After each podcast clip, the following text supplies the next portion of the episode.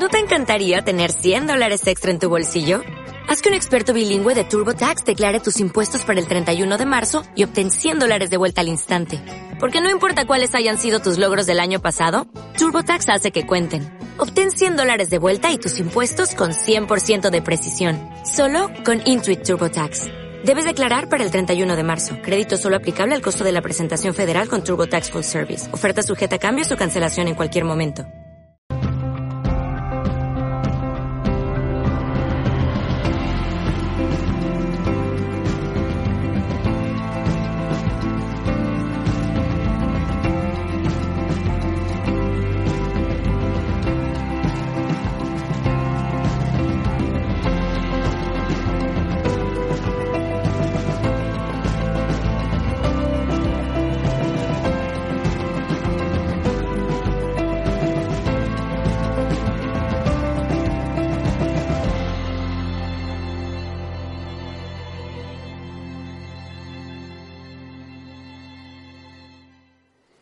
Benibaruj es una organización mundial que mm, trabaja con la sabiduría de la Kabbalah, que difunde la sabiduría de la Kabbalah a todo el mundo y que en la actualidad pues tiene más de dos millones de estudiantes en todo el mundo, por lo menos en las bases de datos. Eh, no vamos a hacer presuntuosos de que todos están estudiando en este momento, sino que en sus bases de datos, ¿verdad?, están estos dos millones de estudiantes que en algún momento han estudiado o han, o han sentido el interés de querer estudiar, ¿no? Nosotros somos estudiantes de Beni Baruch, eh, yo soy Carlos Purroy, soy de Huesca, eh, soy músico, mi actividad profesional es esa. Eh, trabajo sobre todo con muchos tipos de personas. Eh, mi actividad eh, tiene que ver más con lo social. Trabajo con la música y la sociedad sobre todo. Y bueno, pues siempre tuve una inquietud, ¿no? Desde pequeño tuve una inquietud. Mm, no sabía muy bien, ¿verdad?, cuál era esta inquietud, porque uno cuando es joven, pues busca y dice, pues yo por qué estoy aquí y cuál ha sido el sentido, el propósito de que yo exista, ¿no? Y por qué yo soy este y no soy tú, por ejemplo, ¿no? Qué, raro es este mundo porque nos estamos todos aquí y somos tan diferentes unos de otros, ¿verdad? Y eso me llevó siempre a buscar, a investigar, a tratar de buscar dónde podía yo encontrar la respuesta a esto, ¿no? Y finalmente, después de mucha búsqueda, de muchos, muchos tránsitos por este maravilloso mundo, pues me llevó a la sabiduría de la Kabbalah. Y la sabiduría de la Kabbalah, mm, he de decir que no es que me haya mm, dado las respuestas, porque no me las ha dado, sino que me ha ayudado a investigar la pregunta. Porque la sabiduría de la Kabbalah sobre todo nos ayuda a esto a cómo yo voy a formular las preguntas adecuadamente, cómo yo voy a investigar esa incógnita que tengo en mí para poder tener una buena respuesta, ¿no? Tengo aquí a mi compañero, que también es estudiante. Hola, bueno, yo me llamo Omar, encantado. Me acerco para que se escuche bien en el micro. Eh, bueno, yo soy técnico de mantenimiento, eh, soy también escritor aficionado, escritor amateur. Y bueno, pues eh, estudio junto con, con Carlos en la organización Neibaruj. Estudio bueno, pues con el, con el doctor Lightman. Y bueno, pues la historia básicamente es una historia que seguramente os sonará a todos, ¿no? Pues desde muy joven eh, a pesar de que todo va bien, vengo de una familia normal, eh, todo es razonablemente normal, el colegio, los amigos y demás, pero hay algo, hay alguna pequeña pieza que no termina de encajar. Es como si faltara una pequeña pieza del puzzle, de un puzzle grande, una especie de china en el zapato, llamarlo como queréis, una especie de incomodidad que no termina de cuajar, no, no, termina de cuadrar nada. Pues una vida normal, una vida de estudio, una vida de, amigos, una vida de scouts, una vida de lo lo que hace cualquier joven, de salir, de entrar pero sin terminar de... Hay algo que no termina de estar bien. Pues con las relaciones de pareja, bueno, la vida, la vida que todos podemos tener, casados, sin casar, etcétera, etcétera. Y uno busca, uno busca en muchos sitios, uno busca en la filosofía, busca en los amigos, busca en, busca hasta debajo de las piedras, cuando no está aburrido, ¿verdad? Y no encuentra. O encuentra parches, pero no termina de encontrar algo. Yo al final de este periplo de búsqueda encontré Neibaruj, que como bien indica Carlos, no es que me haya dado las respuestas finales a estas grandes preguntas que tenemos todos, sino que me ha ayudado a entender la realidad en la que vivo y me ha reconciliado con ella. Mediante el análisis de qué es lo que me ocurre y sobre todo por qué me ocurre, por qué nos ocurren las cosas que nos ocurren. Sobre esto Neibaruj arroja respuestas muy interesantes que, bueno, pasaremos ahora a comentar. Es decir, que lo que nosotros tenemos al final es un método. Lo que nos da Benibaruj es un método. Un método que no nos dice tú vas a conseguir, sino te dice experimenta. Eh, lo importante de, de la sabiduría de la Kabbalah es esto, que nos permite dar la posibilidad para entrar en una experiencia, en una experiencia compartida, donde, ¿verdad? Lo, lo, importante es sentir esta fuerza que se va a generar de un estudio común y de una sensación común de querer llegar a un propósito, que es entender por qué yo no llego a una felicidad. Hoy hablamos de la felicidad, ¿no, Omar? Correcto. ¿Sí? Hablamos de la felicidad. ¿Por qué no puedo llegar a esa felicidad? No sé, esa felicidad que a veces siento, ¿no? Que yo quiero llegar a la plenitud, ¿no? Y veo que si yo tengo todo, veo que a mi familia le falta algo, o a alguien de mi alrededor le faltó, o veo que igual, oye, fíjate, yo sí estoy bien aquí, tengo todo, pero, joder, fíjate, este inmigrante, ¿qué le pasa, no? O veo que en tal sitio ha ocurrido un terremoto, fíjate, joder, y lo siento, ¿no? Y, y, ya eso me impide decir, oye, soy pleno, felicidad absoluta, ¿no? Dices, mmm, y algo que no va. ¿Cómo es que, entonces, cómo es que todo ha sido creado? Para que yo no pueda sentir esta felicidad absoluta. ¿Por qué? Entonces, mira, vamos a hacer una cosa al principio. Como cada uno aquí también, bueno, nos vamos a mínimamente a presentar así un poco nada, debemos decir yo soy tal y voy a decir algo que me haga feliz o algo que me guste, vamos a decir, no sé, cualquier cosa que me pueda hacer feliz.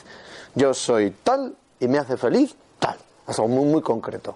Así que puedes empezar. Bueno, pues yo soy Carlos, a mí me hace feliz ver un partido de fútbol, me hace feliz. Bien, bueno, yo soy Omar, me hacen feliz las motos. Se te nota, ¿eh? Se te nota. Un motero, es un motero. Bueno, es decir que lo que vemos, ¿no? Es que realmente cada uno tenemos una, un color, ¿no? Diferente, ¿no? A uno le gusta una cosa, decimos a otro le gusta otra. Cada uno siente un poco esa peculiaridad también de cómo yo puedo hacerme a mí mismo feliz, ¿no? ¿Qué es esa peculiaridad? ¿no? ¿Por qué yo me puedo hacer feliz con algo? Sin embargo, yo veo que esa peculiaridad, ahora haríamos una pregunta, ¿no? ¿Qué ocurre cuando no puedes ayudar a los demás o sientes que tu ayuda a los demás es insuficiente? Pues cae la felicidad. Cae la felicidad. Es decir, ¿eres capaz de mantener ese estado de felicidad completa ayudando a los otros continuamente? no siempre hay oportunidad de ayudar y no siempre te, te sientes como que ha sido eficaz la ayuda. Cuando, por ejemplo, yo me gusta, digo, el fútbol, ¿no? Me hace feliz ver un partido de fútbol, me iba con mi padre, pero claro, cuando no ganaba el equipo, la cosa ya no me gustaba tanto. Digo, vaya, faena, he perdido. Oh, si yo quiero que mi entorno esté feliz y veo que mi hijo no es feliz. ¿Cómo te sientes, María? Mal. Sufro. ¿Mm? O si no puedes tener ese espacio de paz y escuchar esa música, porque no siempre vas a poder escuchar esa música. Viene tu hijo, tu hija, mamá, papá, o viene tu marido y te... No quiere decir que el marido sea una molestia, pero Bueno, yo siempre intento encontrar un pequeño espacio para lo que me relaja, me gusta y siempre hay Exacto, siempre, siempre. a ti misma y Claro. contigo misma. Sí, eso es. Eso es. Siempre estamos justamente lo que está diciendo ella, ¿no? Siempre estamos buscando ese punto en el que yo pueda tener ese momento de felicidad. ¿Por qué estoy buscándolo siempre? Porque estoy sintiendo que siempre Se acaba. se acaba. Siempre se me, Se me escapa. se me escapa. Como arena entre los dedos. Es decir, no, no, si, no, si tú no sintieras, ¿verdad?, que se te va a escapar, tú no andarías buscando el tiempo para ahora meditar, ahora escuchar la música o tal. ¿Sí? Es que si la- tuviera las 24 horas del día para eso, fíjate, estaría en la gloria todo el día. Entonces no estamos, pero los cabalistas nos dicen que sí que podemos estar. Esto es lo que nos dicen y esto es lo que hoy vamos a tratar de analizar. No es que lo vamos a conseguir, seguro que no, porque si llevamos no sé cuántos siglos de desarrollo humano y no lo hemos conseguido, o quizás, sí, vete tú a saber. De momento. ¿Eh? Al menos de momento. Bueno, igual lo conseguimos, vete tú a saber. He dicho yo que no, pero esto nunca lo puedo decir. Un científico nunca puede decir no va a ocurrir hoy lo que tiene que ocurrir, ¿no? Él va, hace su experiencia y no, no controla cuándo él va a encontrar realmente la formulación. Pero esto que estamos diciendo aquí realmente nos lo explican. Primero, no sé si voy a, ser capaz de poner un texto aquí, voy a intentarlo. Aquí en el PDF. Ah, ok. A ver aquí. Pulsa ahí. Muy bien. Bueno, ¿cómo alcanzamos la felicidad? Esta sería nuestra pregunta. No, la fel- una felicidad completa, ¿eh? plena. Esta que nos llena completamente. Y que dice, hostia, no, perdón por la palabra, no queda un huequico aquí. No, ya no queda un huequico para no ser feliz, ¿no? Entonces, ¿por qué esto es así? ¿Por qué tenemos esta sensación? Nos dicen los cabalistas esto. Bala Sulam, del que hemos hablado. Aquí tenemos al 100% presentación completa nuestra asesora técnica maravillosa. Nos dice, nos dice Bala Sulam, recordáis, hemos hablado de Bala Sulam, él era músico, él vivió en el siglo XX y le tocó vivir una época muy convulsa, la época entre guerras, era judío, vivía en Polonia. Sabéis que Polonia fue un país de los primeros que se ocupó, por no decir el primero que se ocupó. Y él sintió todo esto antes de que fuera a ocurrir. Él sentía esas fuerzas. Y entonces advirtió, llegó a advertir a, la- a- a sus, bueno, a los que estaban ahí, mirar que esto puede ocurrir. Y él emigró. Entonces se fue a, a Israel.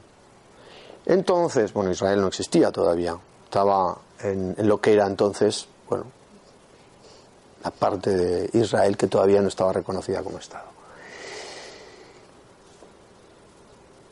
Y nos dijo muchos textos, entre ellos eh, un comentario al Zohar, que se llama el Sulam, la escalera. Por eso se le llama Baal a Sulam. Sulam es escalera en, hebreo. Entonces, eh, Bala Sulam realmente nos da esta introducción al Zohar y este comentario, eh, entre ellos, es uno de estos libros. Aquí esta parte, ¿no? Está, este es el comentario Sulam que hace Lightman de este, de este comentario. Es decir, son reelaboraciones, como vemos. Perdona. Dime. ¿Podrías, porque quizá tenemos algún amigo aquí, algún, algún invitado que no sabe qué es el Zohar.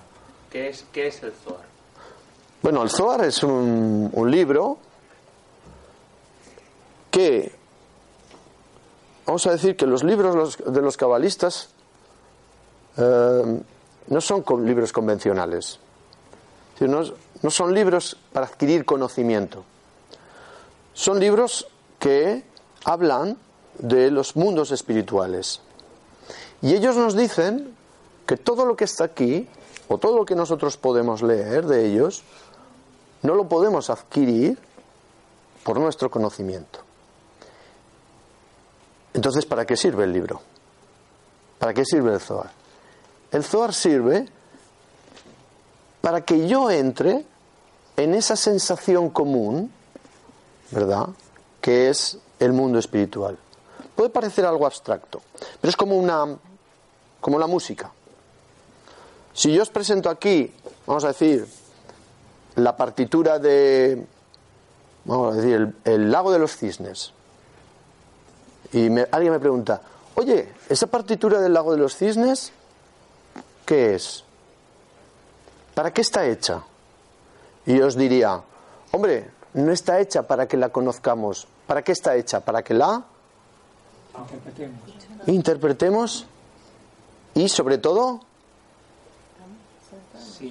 sintamos.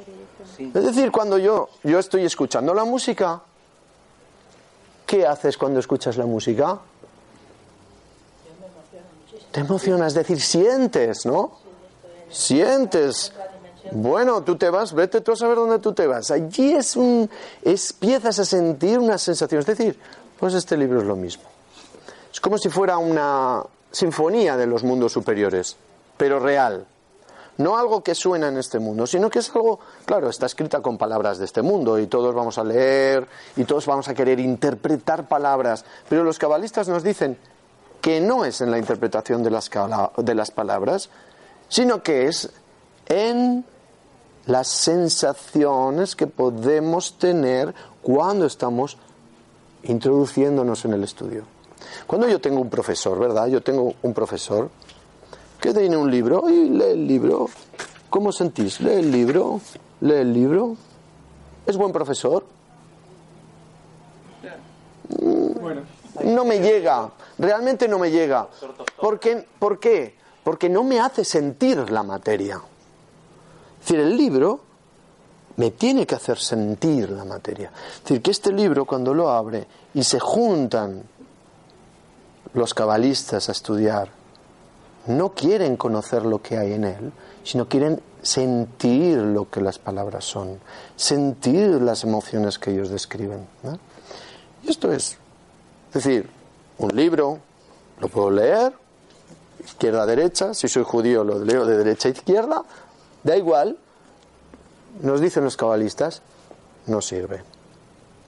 ¿Qué sirve entonces? Sirve cuando me junto con él y en esa sensación común, en ese anhelo de querer sentir, de querer llegar, de querer construir y vivir en esos mundos, empezamos a despertar, dicen los cabalistas, esto nos dice Bala Sulam muy claramente, empezamos a despertar luces que circundan el alma y que despiertan estos mundos en nosotros. Y esto es lo que nos dicen los cabalistas. Es decir, que nosotros somos, somos agentes de, de deseo, de anhelo. Pero bueno, Suave. Digamos que es otra Podríamos- lectura. esto sería el tema de otra charla, que, que- que- que sería el código cabalístico o los libros cabalísticos. Y ahí tenemos desde el primero que se escribió, el primer libro que se escribió, hasta el último. Entonces, eso es otra, otra- otra charla. Sí, ¿Eh? no, está bien. Es otra forma de lectura, otra forma de aprender. Es más como una poesía. Si lo queremos entender es más como un poema. Yo amo, yo amo aquí a Omar. Entonces yo cojo la poesía y le digo, toma, lee, léetela. No, no sirve. ¿Qué tengo que hacer yo? Si yo quiero a alguien, si estimo y le quiero a una bella chica, le escribo un poema, le digo, toma, léetelo. ¿Le digo esto? ¿O no? O le digo, me lo aprendo de memo- me- de memoria, ni siquiera saco el papel y digo, tus ojos perfuma. ¿Y qué empieza ella a sentir? ¿Palabras? ¿Creéis que siente palabras? No. ¿Sí o no? Se le empieza a poner el vello de punta, emociones, sensaciones. ¡Oh, qué hombre! ¿Qué me está diciendo? ¡Qué barbaridad! ¿Dónde está este hombre? ¿Dónde están estos hombres que ya no quedan así? Sí, algo así sentiría. Ojalá lo logres. Pues algo así, diríamos que esto es algo así. Esto es lo que nos dice Bala Sulam en este libro, en la introducción del Zohar. Si me permites, texto 1, lo voy a leer para vosotros.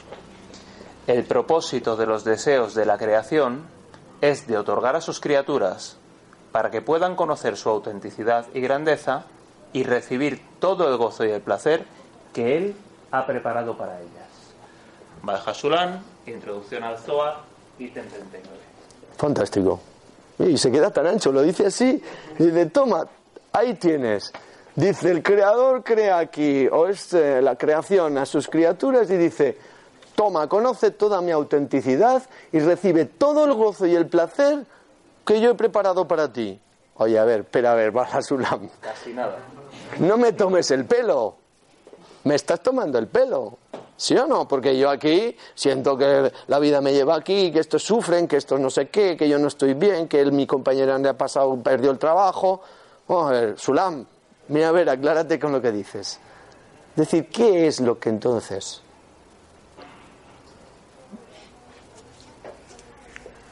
Pues algo falla. Algo falla. Vamos a ver, a ver si lo podemos analizar. ¿Cuál es, cuál, ¿Qué es lo que falla? Bueno, nosotros percibimos lo contrario, ¿no? Nosotros percibimos que en el mundo recibimos palos y de vez en cuando tenemos algún azucarillo, algún, algún destello de felicidad que se nos escapa un poco entre los dedos. Entonces, ¿qué es lo erróneo aquí? ¿Es la interpretación de Bajasulan sobre la realidad? ¿O quizás es nuestra percepción sobre la realidad? Carlos. Uh, qué pregunta me acabas de hacer, ¿eh? Eso nos llevaría a otro tema que está en, los, en el estudio también, es qué es la realidad, de cómo interpretamos la realidad. ¿Mm? La percepción de la realidad es algo fundamental en los cabalistas. Vamos a analizar un poco este aspecto. ¿Por qué Balasulam tiene razón y por qué Balasulam se equivoca? se equivoca en el sentido en el que yo mi yo, este yo individual que está aquí ahora, no lo siente esto.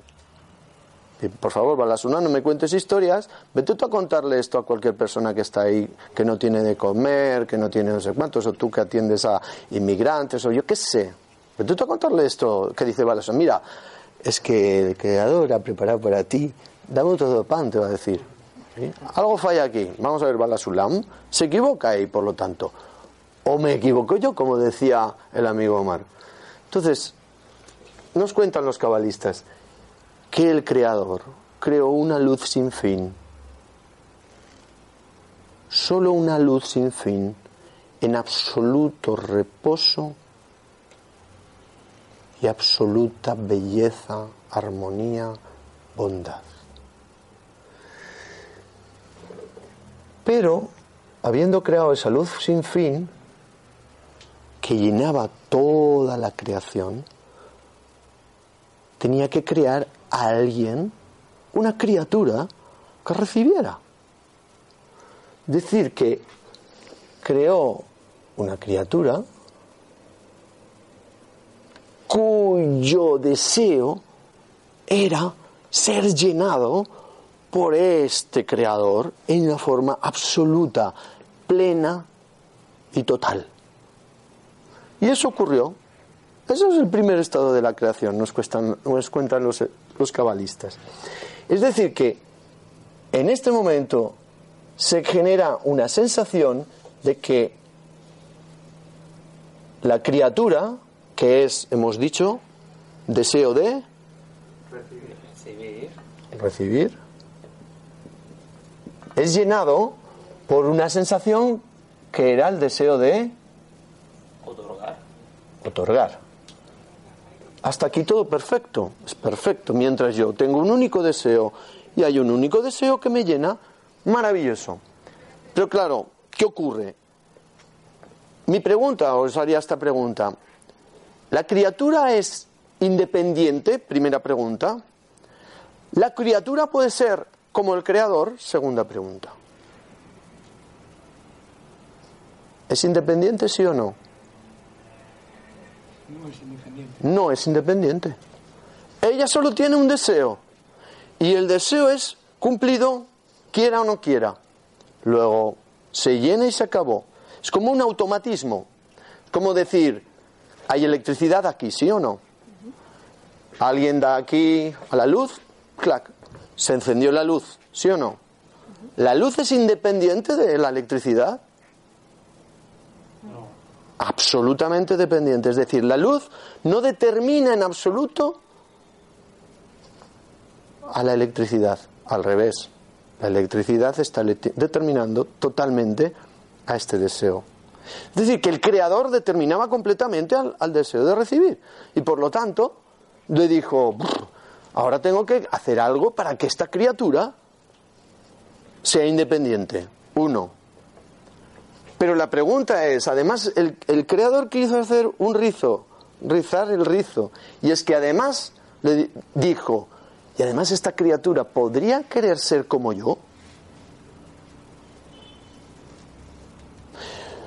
¿Podría desear ser como el creador? Es decir, no solamente ser un deseo de recibir, sino ser también, tener el qué? El deseo de otorgar. Es decir, la cualidad del otorgamiento. ¿Podría tener? Y entonces se preguntó esto el creador. Vamos a decir si el creador se preguntara algo. Y entonces, ¿qué pasó? Pues que tuvo que crear un proceso, un sistema, algún tipo de, de situación. ¿no? Y esto es lo que nos cuentan los cabalistas.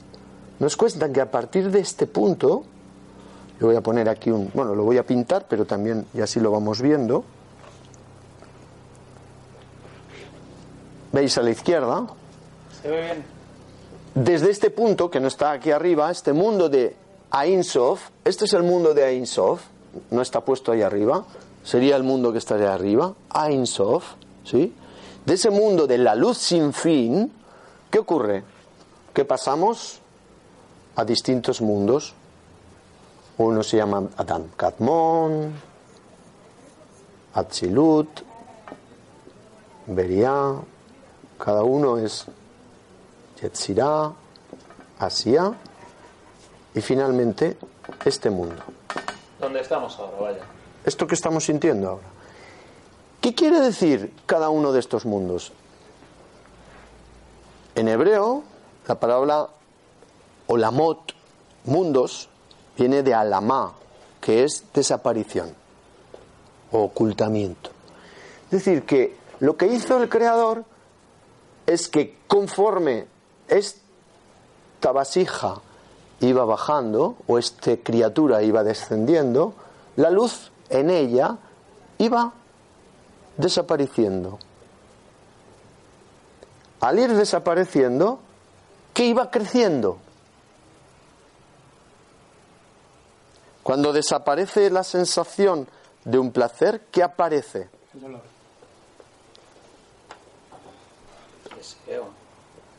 Y, para, y, y- y una vez que yo siento ese dolor, ¿qué aparece? ¿Un?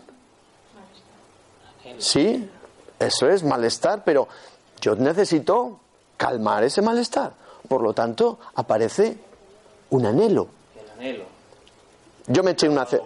Yo me eché, oye, que te has ido tan atrás que casi ni te veo. Vente para aquí, mira, aquí hay, hay sitios libres, ¿no? Eso estás bien ahí. Vale, vale. Bueno, para la de atrás también hablamos. Eh,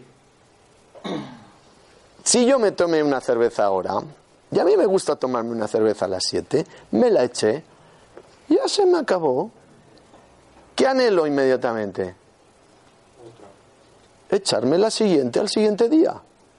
¿Sí? Es decir, empieza cuando yo sentí una determinada sensación y esa sensación desaparece de mí, ¿qué voy a sentir? Anhelo. Anhelo. La quiero recuperar. Quiero recuperar esa sensación. ¿Dónde está? No la percibo. Porque esa sensación, dicen los cabalistas, que crea que un recuerdo, ¿no? Correcto. un recuerdo. Es decir, que conforme esta vasija iba descendiendo en este eje, aquí no hay tiempo, ¿qué va ocurriendo? Que va desapareciendo desde el 100% de luz, vamos a decir, al 0%. Pero desapareció la luz. ¿Realmente desapareció la luz? ¿O qué apareció entonces? Oscuridad. La oscuridad. ¿Y en la oscuridad qué tengo yo? El anhelo por la luz. 100% anhelo. Es decir, que en este mismo momento en que aparece aquí el primer punto del desarrollo de este universo, que lo llaman como queráis, se empieza a desarrollar, a desplegar el deseo. ¿Para qué? Para llegar otra vez a este 100%. Todo esto es la historia de la humanidad. ¿De acuerdo? Es decir, se desarrollaron primero, el deseo es lo único que se desarrolla en la humanidad. Primero, inanimado, sabemos esto porque lo hemos leído, ¿verdad? La Biblia dice, y Dios creó papapam, papapam, y Dios creó papapam, papapam, inanimado, vegetativo, animado, animal, y el hombre, que es el último que se crea, ¿no? Y ese hombre, que es esa culminación, es el primero que empieza a preguntarse acerca de esto, acerca de esto, de por qué yo tengo un deseo. ¿Para qué es este deseo? Empieza a investigar este deseo. Y entonces aparece todo un desarrollo humano. Luego veremos si acaso un poco más detenidamente este desarrollo. Ahora no nos vamos a detener. Entonces aparece un desarrollo humano. ¿Qué, quiere satisfacer ese desarrollo humano? ¿A dónde quiere llegar? Aquí. Solo que no lo sabe. Porque ¿cómo está? En ocultamiento. Es decir, no siente que su propósito es llenar al Creador, es decir, cumplir el propósito del Creador. No lo sabe. ¿Cuál es su propósito aquí? Llenarme a mí mismo. Porque él solo siente su propio deseo de recibir. Tú cuando no puedes ayudar a alguien, me has dicho, me siento mal. Cae la felicidad. Cae la felicidad. ¿Qué quiere eso decir? Que para ti la plenitud es ayudar. Entre otras cosas. Bueno, entre otras cosas, es lo que dijiste. Entonces, ¿qué? ¿Qué vas a buscar tú en la vida? Intentar ayudar. Porque eso es lo que te va a dar grandeza a tu ego, a tu deseo de recibir. Tu satisfacción, tu placer va a estar ligado a esto, literalmente. Claro, eso es un gran, es muy elevado esto. Estás en un deseo muy alto. ¿eh? Pero vemos que los deseos, hay muchos deseos. Aquí dicen, los cabalistas nos dicen que hay unos rangos que se llaman deseos animales, comida, comida, sexo, familia, y los deseos sociales, riqueza, Honor, No. reconocimiento. Bueno, si me permites, Carlos, todos intuimos o sabemos que desde que nos levantamos por la mañana hasta que nos acostamos, constantemente nuestra cabeza está mandándonos señales sobre cosas que queremos. Nos levantamos con hambre, nos levantamos con sed, nos levantamos con ganas de ponernos guapos o no ponernos guapos. Tenemos ganas de ir no al trabajo, sino a- al parque, o tenemos ganas de ir de vacaciones. Luego tenemos ganas de leer un libro, pero es que además tenemos ganas de que nos toque la lotería, tenemos ganas de ir a hacer cualquier otra actividad y nos acostamos soñando en qué es lo que queremos hacer, porque aún no hemos sido capaces de completar ni la millonésima parte de cosas que se nos pasan por la cabeza de lo que queremos. Queremos tantas cosas y somos tan incapaces de conseguirlas. Quizás es que sea que buscamos aquí abajo, porque no sabemos que arriba hay algo que es lo que anhelamos. Buscamos aquí lo que tenemos. Es decir, que el, el hombre, conforme va desarrollando estos deseos, lo que va desarrollando es su ego en todos los niveles. Estos niveles, comida, sexo, familia, que son los básicos, riqueza, poder, conocimiento, honor y finalmente llega a la espiritualidad. Es, la pregunta es, así, ¿cómo yo ahora puedo encontrar algo que me satisfaga a mí por encima de todos estos deseos que yo estoy existiendo en este mundo? ¿existe realmente algo que me está satisfaciendo aquí? Es decir, que cuando nosotros empezamos a investigar esa realidad que llamamos qué es el mundo espiritual, empezamos a preguntarnos sobre quién es este creador, cómo está diseñando todo este proceso, qué es lo que está haciendo. Y entonces ahí ya empieza a actuar una fuerza que es diferente, que es de una cualidad diferente, que ya no es solamente el deseo de recibir, sino que hay un deseo que quiere llegar a él, que quiere llegar al, al creador. Y por lo tanto ahí es donde es lo que nos dicen los cabalistas. En este momento, hay, aquí hay como círculos, ¿verdad? Hasta que llegamos a este último círculo. Cada uno de estos círculos desarrolla conexiones entre todos estos puntos. Porque cada. Imaginaros que. ¿Qué queda cuando hay. Aquí hay un fuego muy grande, ¿verdad? Cuando tenéis un fuego muy grande y vais a una hoguera, veis el fuego, ¡ah, maravilloso! El fuego se va apagando. Al final, ¿qué queda? ¿Qué queda? Una llamita. Un rescoldo, ¿no? Los rescoldos, las brasas. ¿Y las brasas qué son? Casi están todas separadas, oscuras, ya se van enfriando. Es decir, que todo este deseo no es que aquí apareció unido, sino que se fragmentó, se rompió, se rompió en millones de pedazos. Y esos millones de pedazos fueron conectándose. ¿Para qué se conectaron? Primero, pues para satisfacer sus niveles primarios.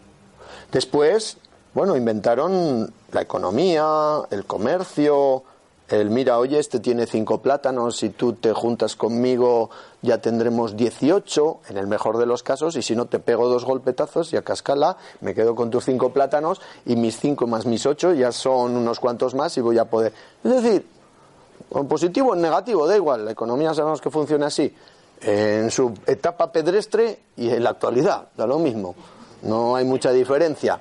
En realidad lo único que ha cambiado es el nivel de las conexiones, ¿no? Antes era de cueva a cueva y ahora es de internet a internet y en este mundo complejo que sabemos que hay. Pero todo lo que hace en realidad es cómo yo soy capaz de ampliar este sistema para explotarlo más. ¿Cómo amplío? Y ahí aparecieron los distintos niveles para llegar a mayor riqueza necesito mayores explotaciones. Para tener conocimiento, hoy necesito explotar ya, conocer la naturaleza, más conexiones, más conexiones, más conexiones. Para tener ya el conocimiento completo, la realidad completa. Bueno, esto ya es la leche, Internet. Es decir, uno por qué, uno se puede preguntar por qué existe Internet, qué es Internet. Internet es esta realidad, este deseo el Creador. Todo ese deseo unido, completo, junto, conectado, pero al revés. Que en vez de servir, o que llega para servir al Creador, llega para servirme a mí mismo. Cuando yo entro a Internet, tú cuando vas a Internet, ¿qué, buscas? Bueno, busco saciar Aquellas preguntas que has hecho antes, todas esas preguntas que te has hecho antes, te levantas por la mañana a internet y vas allí. ¿Dónde están? Antes, cuando sabemos, ¿verdad? Antes estábamos en el pueblo, estábamos aquí y nos íbamos a ver la película que echaban en el cine. Coño, voy a ir a mirar la película y aquí busco en internet y elijo aquella película y sé que encuentro aquella película que yo necesito en ese momento antes quieras que no, o quieras lo que quieras, ibas al pueblo, ¿no? Y veías lo que te echaban. Ibas a pedir encima que venía el del carro allá con el cacharro, venga que te pongo en no sé qué. ¿Eh? Pues esto es así. Hemos cambiado totalmente, nuestro deseo se ha disparado brutalmente. Y precisamente hemos desarrollado la tecnología y hemos desarrollado todos estos sistemas para conectarnos. Pero, efectivamente, Ahora nos dicen los cabalistas, esto en realidad es este mismo estado que llamamos aquí de conexiones perfectas, pero invertidos. Es decir, el mundo al revés vi, nos dicen los cabalistas. Si veis el, bueno, aquí no está, o si está, no. Eh, está, el, está el árbol invertido, ¿no? Con el signo de Bene que es el árbol invertido.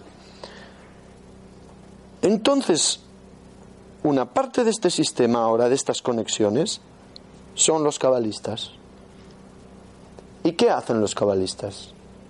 Empiezan a, a intentar que estas conexiones, en vez de ser para recibir, tengan otra dirección, sean para otorgar. ¿Y qué es la pretensión de todo esto? Que efectivamente este crecimiento que aquí era más o menos aritmético, veis cómo crecía la humanidad, no había grandes... Resulta que a partir del siglo XX, ¿qué ha ocurrido? Que hay un despegue completamente logarítmico, es decir, hay algo que es exponencial. Ya no el deseo es imparable, no lo podemos parar, no podemos frenar al deseo.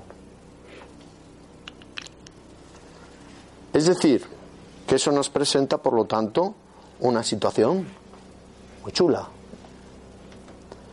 Yo si estoy aquí, ahora, efectivamente, me están diciendo los cabalistas, tú, con tu pequeño deseo, con esa pequeña vasija, no vas a poder conseguir este deseo. ¿Por qué te dicen? Porque inmediatamente que el placer te toca, el deseo comienza a menguar. Tú te, comiste el bistec, que te gustaba ese bistec así. El ejemplo del chuletón. Salgo con la moto, llego al restaurante y pido un chuletón. El chuletón es estupendo. Vamos, para los que les guste el chuletón.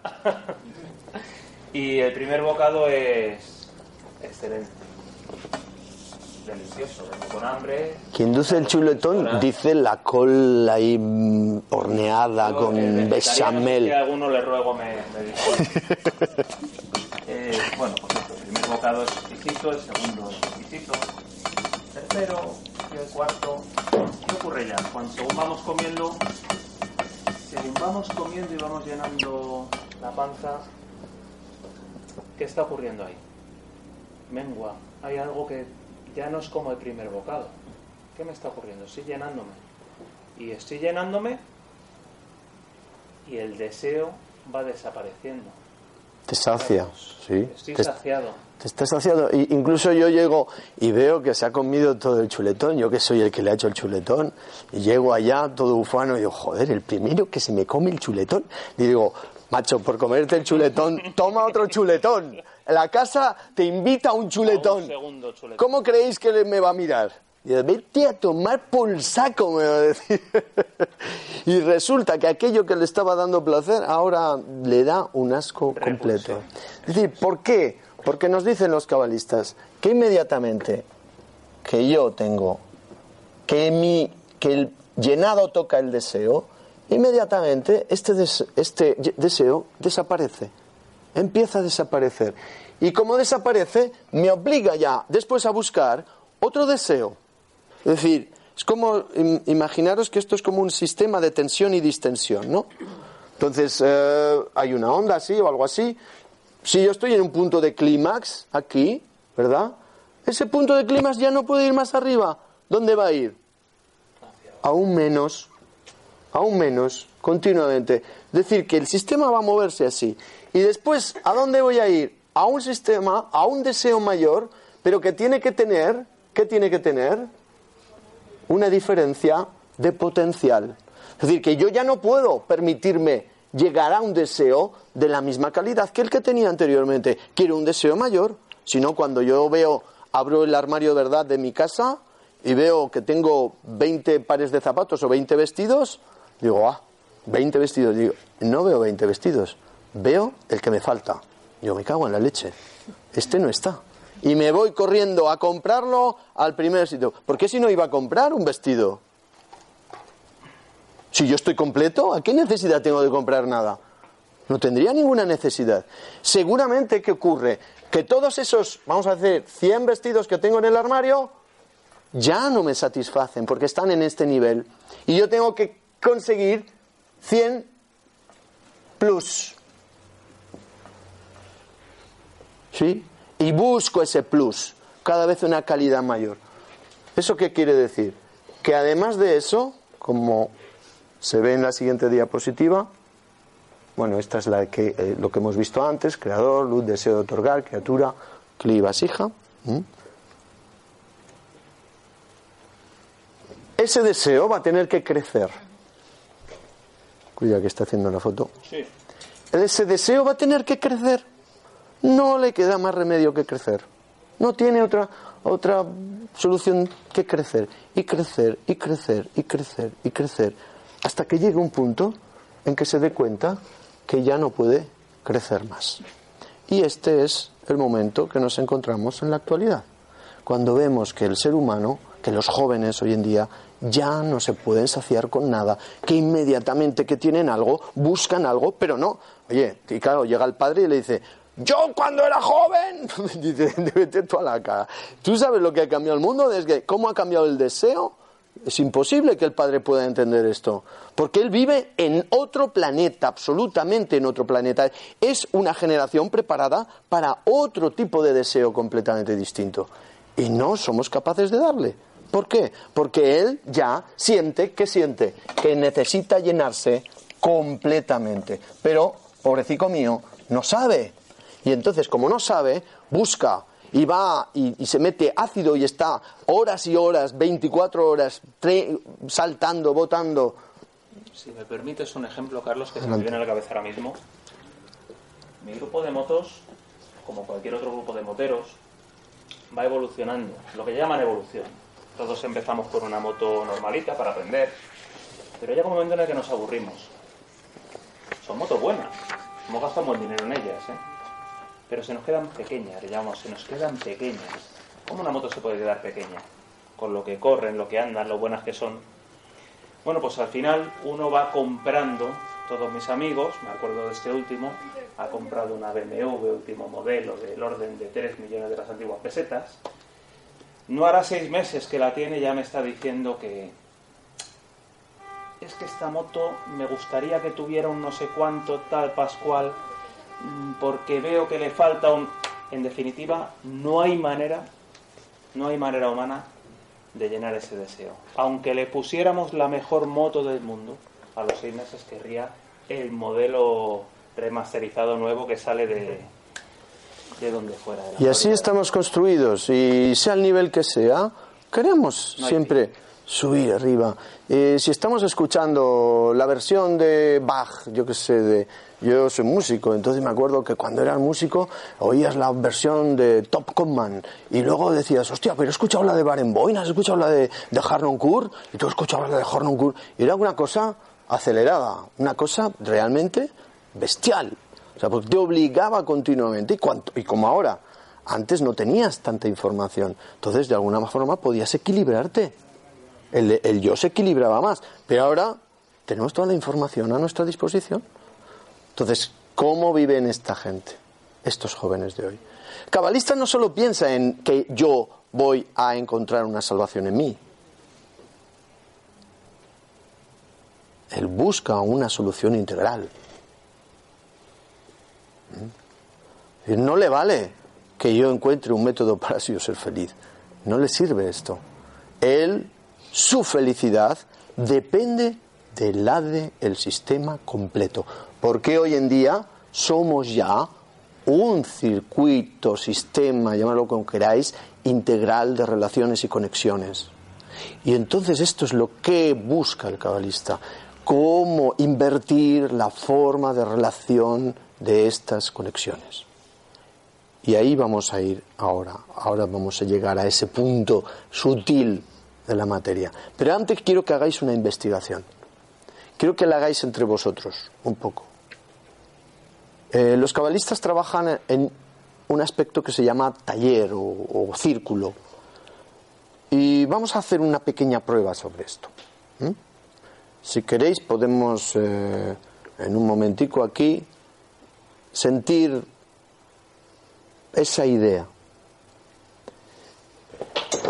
Vamos a hacer primero esta investigación entre nosotros para mm, un poco luego seguir, ¿no? hacer la última parte de la charla y descubrir cuál es la solución que da, porque hasta ahora parece como que todo está muy, muy mal en este mundo y, no tenemos solución, ¿verdad? Y veremos a ver qué es, cuál es la solución. Ahí hay una serie de pequeñas reglas que las vamos a leer muy simples. Todos los miembros y los participantes del círculo Somos iguales de importantes. Aquí da igual el dinero que ganemos, quienes seamos, el cargo que tengamos en la compañía o si somos jubilados. Aquí estamos todos igualados y sentados juntos. todos vamos a intervenir según un orden. Es decir, que no vamos ahí a hablar cada uno cuando queramos, sino que vamos a, a tratar de seguir un orden. Escuchamos atentamente lo que los demás aportan. Abrimos la oreja que se dice. Muchas veces, si veis, muchas veces lo que suele ocurrir es que yo enseguida empiezo a ¿qué está diciendo? ¿O, por- qué? O, o estoy- no estoy de acuerdo con lo que... O yo, Es decir, no me importa lo que estoy diciendo, lo que estoy diciendo, porque yo lo que me importa es conectarme a él, en su grado que sea.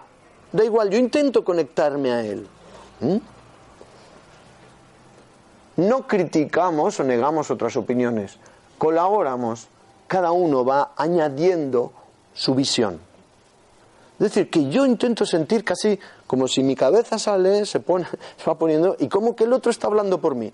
Puede estar diciendo lo contrario a lo que yo pienso, no importa. Yo me uno a eso.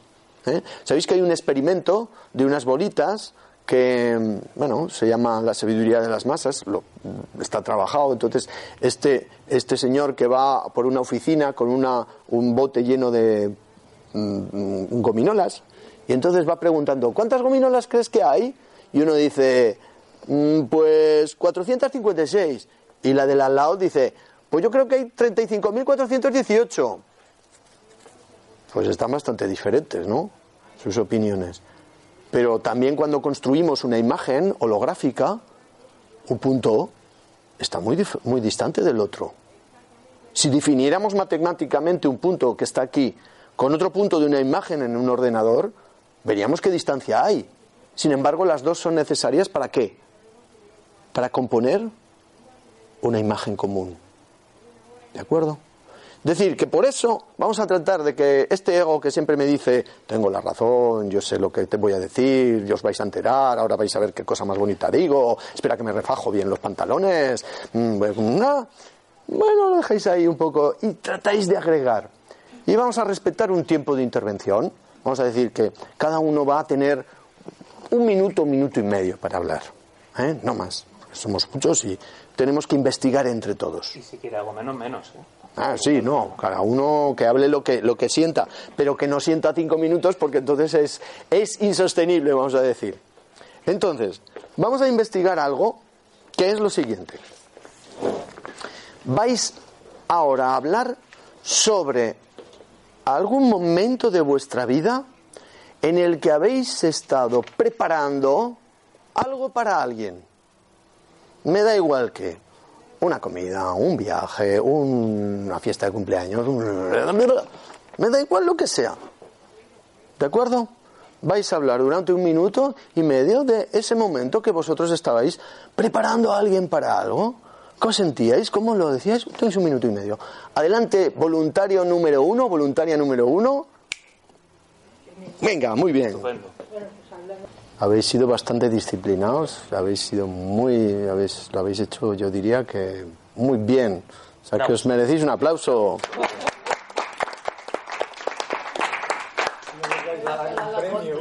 Un caramelo. Bueno, ya veremos.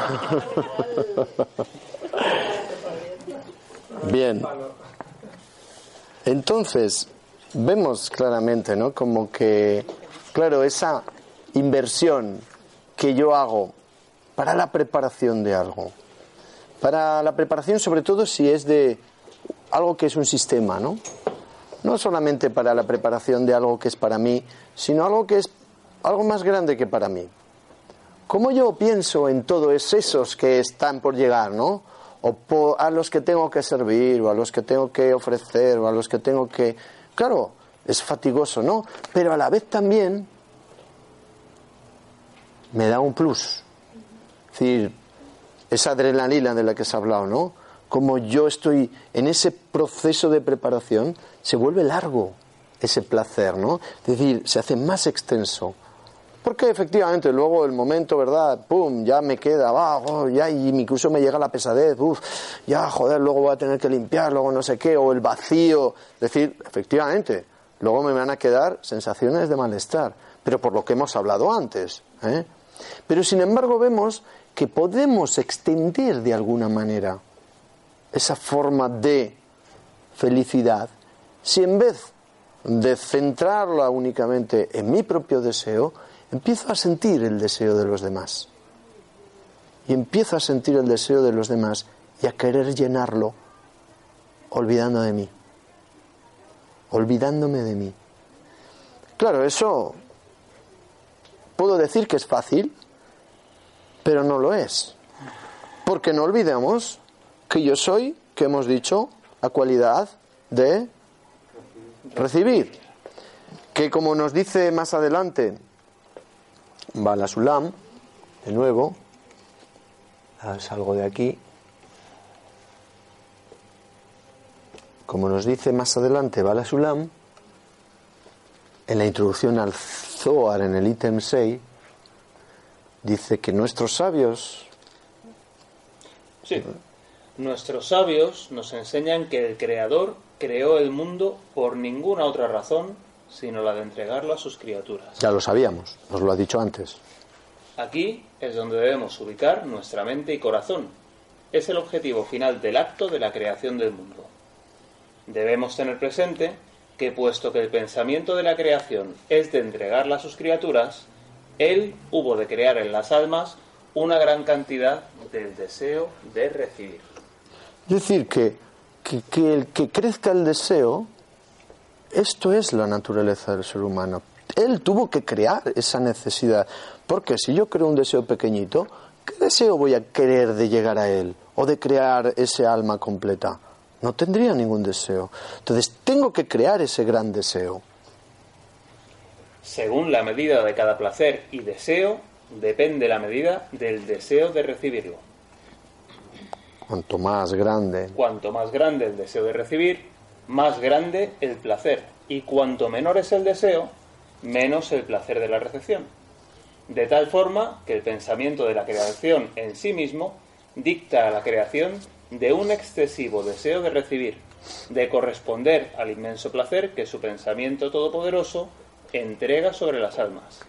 Para el gran deleite y el gran deseo de recibir, debemos estar de acuerdo. Es decir, que hemos tenido, como dice, tiene que dicta la creación de un excesivo deseo de recibir. Es decir, que tiene que crear este exceso en el deseo de recibir. No algo pequeño y se sació y se acabó y ya está. No, si no nos hubiésemos quedado siempre en la edad de piedra. Oye, ya no vamos a crecer más. Si un poco más, un poco más, ese exceso quiere decir ese plus, ¿no? Pero ¿qué ocurre? Que como ese deseo de recibir, hemos dicho, solo está vinculado al amor propio, es decir, vinculado a mí, entonces llega un momento en que cuando lo hemos conectado integralmente, sociedad integral, digamos, ahora se llama sociedad global, sociedad integral, todos estos puntos sí ahora están conectados e interconectados en una forma solo a través en esta dirección, yo utilizo el sistema para mí, yo utilizo el sistema para mí, ¿qué va a empezar a ocurrir? Que el sistema se estresa. ¿Por qué?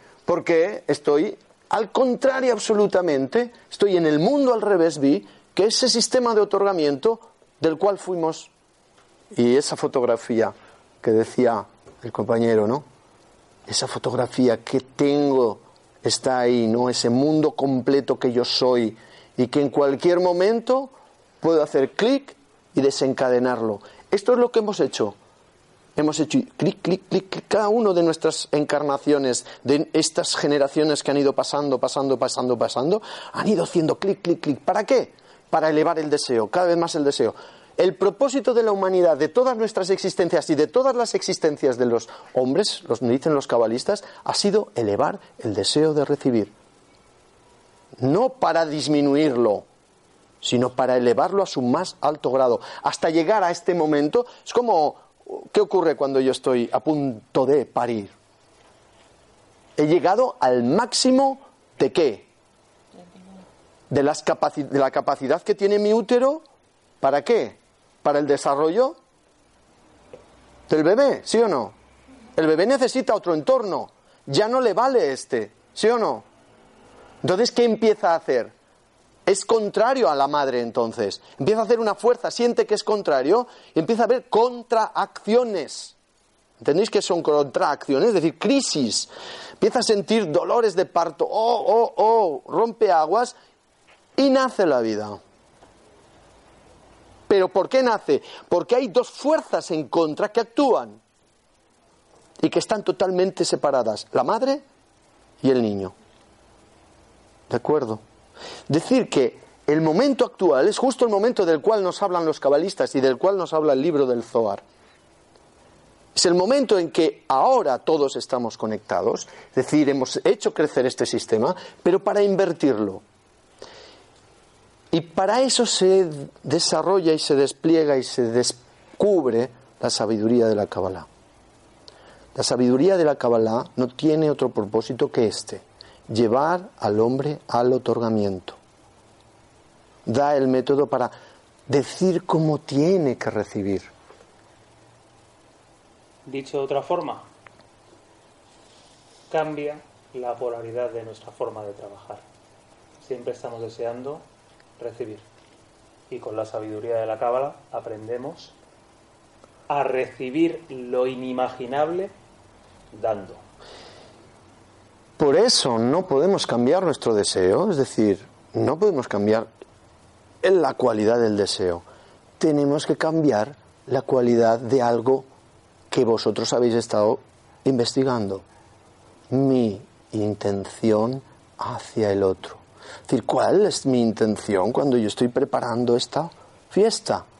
¿Cuál es mi intención cuando yo estaba preparando estos objetivos contenidos para estos niños? Es decir, yo estoy sintiendo sus deseos, yo quiero llevarlos a esta situación, yo quiero darles esto. Es decir, que yo voy a anticipar esa sensación, voy a sentir esa presión que siento del sistema llámalo amigos, llámalo familia, llámalo alumnos, llámalo amigos, moteros, llamarlo como queráis. Y yo me voy a anticipar a esa sensación para darles. Pero como no sé, yo tengo que antes que adquirir esta destreza. Es como, al final, una educación. Y entonces los cabalistas crean una sociedad para realizar esto. Es decir, el cabalista nos dice que tú cuando vayas a recibir, ¿verdad? Pones aquí lo que llamamos intención o pantalla. Pantalla. ¿Qué quiere decir pantalla? Cuando se estudia la percepción de la realidad, nos dice un gol, una onda golpea mi ojo, otra onda golpea mi oído, alguien golpea mi, Mi piel. mi piel, pero nada penetra en mí. Es decir, que yo tengo que crear un órgano que me permita recibir, yo siento esa presión en mí, la rechazo y la rechazo. Como la luz. Yo veo a Miriam, pero de Miriam, ¿verdad?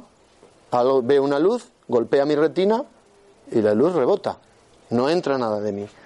Solo, dicen los cabalistas, recibiré, es decir, dejaré entrar aquello que pueda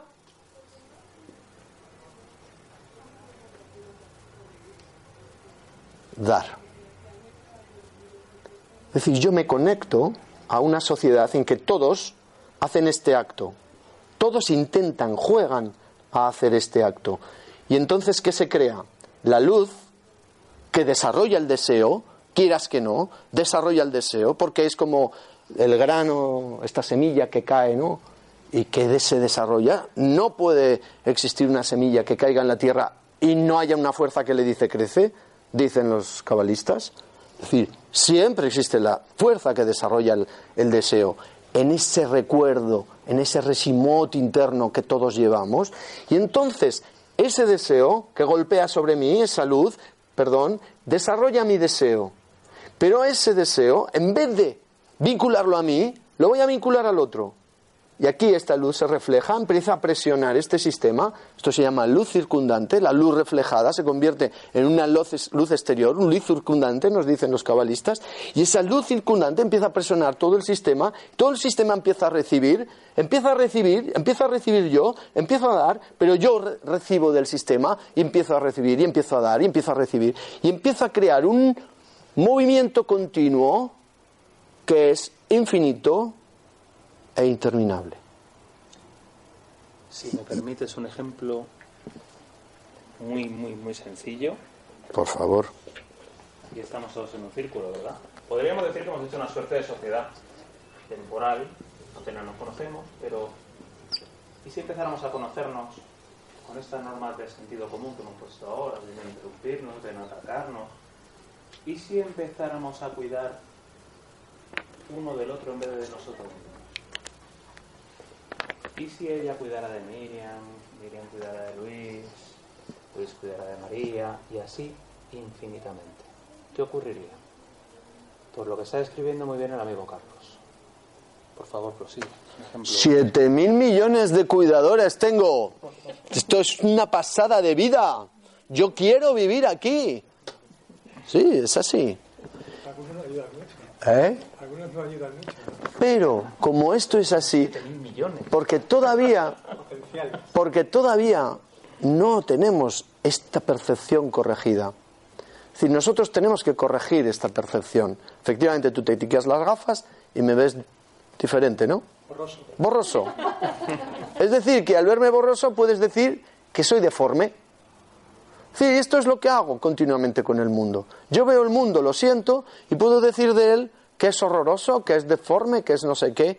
Luego, pero de repente yo tengo que poner esta corrección en mí, dicen los cabalistas, si corrijo la intención de mi deseo, porque yo soy solo, mi naturaleza es deseo de recibir con intención de recibir. Esto nos dicen los cabalistas. Solo si empiezo a descubrir mi punto en el corazón, es decir, ese punto, ese deseo específico, y eso es donde trabajan los cabalistas, en ese deseo específico. No, yo no trabajo con él diciéndole, me encantan las motos, vámonos de motos, eh, cogemos las motos, o él me dice, venga Carlos, que nos vamos a ver un partido de fútbol. Bueno, en algún momento podemos hacerlo, pero no es nuestro objetivo como sociedad. Nuestro objetivo es cómo él tiene esa tendencia al creador y yo le digo, Omar, yo voy a trabajar para que esa tendencia al creador yo te la voy a llenar. Voy a tratar de que tú tengas todas las condiciones para que te puedas elevar, para que puedas subir a él, para que lo puedas sentir, para que lo puedas desplegar en ti. Y ese es el único trabajo que hacemos. Yo no le voy a alimentar, no le doy trabajo, no le doy nada de esto. Porque eso, nos dicen los cabalistas, que no tiene solución. ¿Por qué? Porque está en el, en el orden de los resultados. No puedo solucionar el mundo en el orden de los resultados. Yo tengo que aspirar, tengo que hacer un gesto por encima de mi razón. Yo creo que puedo ayudar al mundo, yo creo que puedo cambiar la realidad. No puedo, nos dicen los cabalistas, nos lo dicen, porque es como querer ser como el creador. Si tú tuvieras algo, algo, algo que ver con él, con su naturaleza, el mundo estaría ya perfectamente. No tengo nada que ver con su naturaleza. Solo puedo. ¿Qué puedo? Yo nací, mi mente se creó con este deseo. Ahora tengo que crear otra mente, pero la tengo que crear desde la sensación, como que se creó esta mente. Mi mente, mi deseo de recibir, ¿qué hice yo cuando nací? Lloré. ¿Qué hizo mi mamá cuando lloré? Me acopló a una teta y yo bebí. Decir, que desde el primer momento de mi nacimiento, mi mente está pensada para, para servir a ese deseo de recibir. ¿Dónde está la leche que me va a dar de mamar hoy? Esa es mi pregunta siempre. ¿Dónde está esta leche? Da igual el, dese- el desarrollo del deseo y, y el lugar donde esté. No me importa. A partir de ahí, el cabalista, los cabalistas nos están diciendo, si quieres ahora cambiar e invertir esta polaridad que decía Omar, tenemos que nacer a un nuevo nivel de sensaciones. Pero no lo puedo hacer con la mente. porque mi mente solo sirve a mi deseo de recibir. Entonces no puedo trabajar yo con mi mente. Tengo que anular esta mente, unirme a él en esta sensación. No sé qué es esta sensación y quiero, anhelo como el niño. ¿Sabe algo que es la mamá, el niño? ¿Sabe algo de la mamá? Nada, ni idea. Solo quiere la leche y llora y la mamá lo coge y le da. Poco a poco va elaborando su mente y llega un día que dice, mamá, teta. Y cuando dice mamá, teta, la mamá dice, ¡Ah!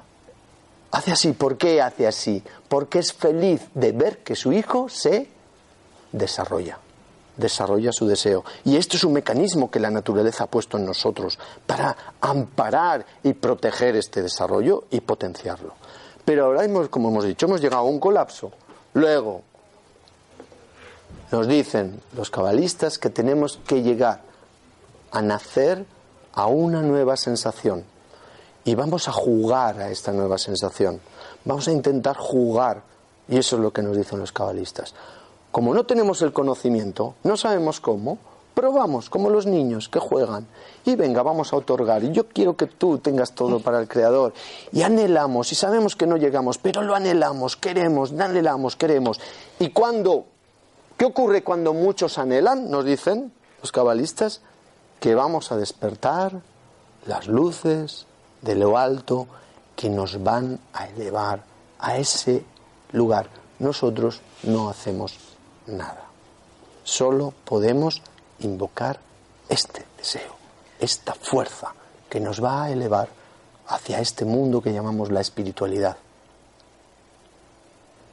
Si me permite, para no quedarme con la, Adelante. con la espinita. Esto que hemos hecho aquí es un juego relativamente sencillo, en el que pensando en los demás, hemos anhelado el deseo, ¿verdad? Hemos visto cómo encontramos el gusto de servir. ¿Os imagináis eso con 7.000 millones de personas? Y además, ¿os imagináis lo que podemos revelar? ¿Os acordáis lo que hemos dicho del ocultamiento? ¿Cómo se van ocultando las cosas? ¿Cómo es que en esta realidad hay algo que no termina de cuadrar? ¿Y os imagináis que nos ponemos a jugar y revelamos lo que hay detrás del telón? Pues básicamente de eso se trata. Se trata. De jugar entre todos, unirnos y revelar. Ujú.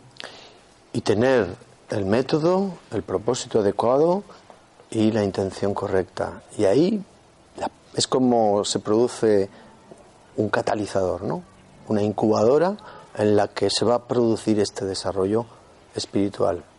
Pero el calor y eso no lo podemos crear nosotros, lo crea la luz que influye sobre nuestro deseo. Y nada más, si tenéis alguna inquietud, alguna sensación que queráis expresar, adelante. Tenemos, ¿qué tiempo? ¿Qué hora es? Cero tiempo. Cero tiempo ya.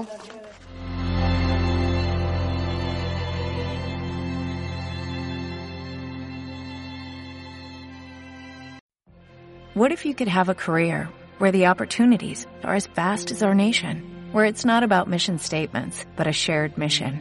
At U.S. Customs and Border Protection, we go beyond to protect more than borders, from ship to shore, air to ground, cities to local communities. CBP agents and officers are keeping people safe. Join U.S. Customs and Border Protection and go beyond for something far greater than yourself. Learn more at cbp.gov/careers.